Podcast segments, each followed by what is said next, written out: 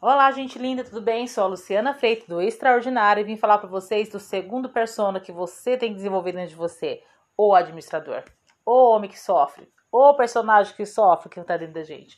Porque ele é muitas vezes visto pelo empreendedor o cara chato, que dá o tempo todo no negativo, porque ele vai apontando o tempo todo o que pode acontecer de errado e vai criando prevenções para que isso não aconteça, né? Ele vai fazendo todo o planejamento para que nada dê errado.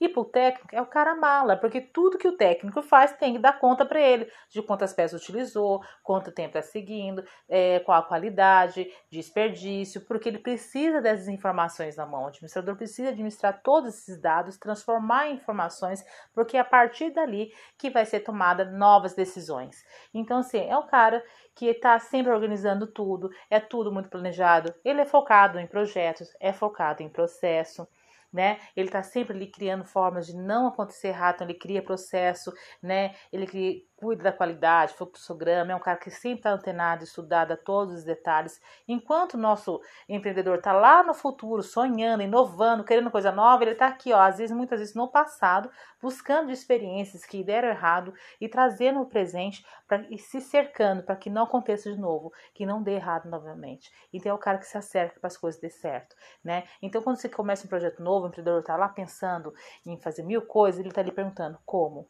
Ele é o cara do como, como vai ser feito, quantas pessoas vai precisar, né? Quanto tempo, quanto dinheiro e recursos vão precisar, quantas pessoas vão estar envolvidas nisso, até quando você quer cumprir esse, esse prazo. E ele trabalha muito com metas e prazos também. Né? Então ele acaba fazendo o empreendedor sonhar com o pé no chão. Né? E na parte técnica, já falei para vocês, eles sempre estão cobrando informações, né, dados o tempo todo, né, planilha, tudo, para que ele possa ter tomado decisões a partir dali. Mas o que acontece quando há o desequilíbrio desse, dessa pessoa, né, dessa personagem aí? Quando não o administrador é baixo, a empresa ela começa, é, o próprio cara que está na empresa, ele sente que a empresa é desorganizada, ele não tem informações para tomar decisões. Se ele não tem esses dados e informações, muitas vezes as decisões são tomadas erradas. O empreendedor começa a sonhar muito com um investimento muito alto e não tem capital para isso, então começa a trabalhar no negativo. E quando eu tenho ele muito alto, quando eu tenho, sou uma pessoa que tem esse persona em mim muito alto. Eu viro só um planejador. Eu fico planejando, planejando, planejando. E como eu falei para vocês, eu venho trabalhando em cima do passado, de erros que eu já vi, de estudos, de cases, e eu acabo ficando só no planejamento.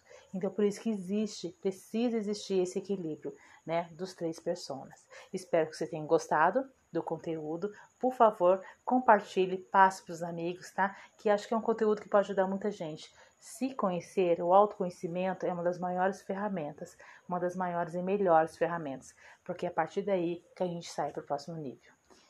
Tchau, até a próxima, quando a gente vai estar falando do técnico.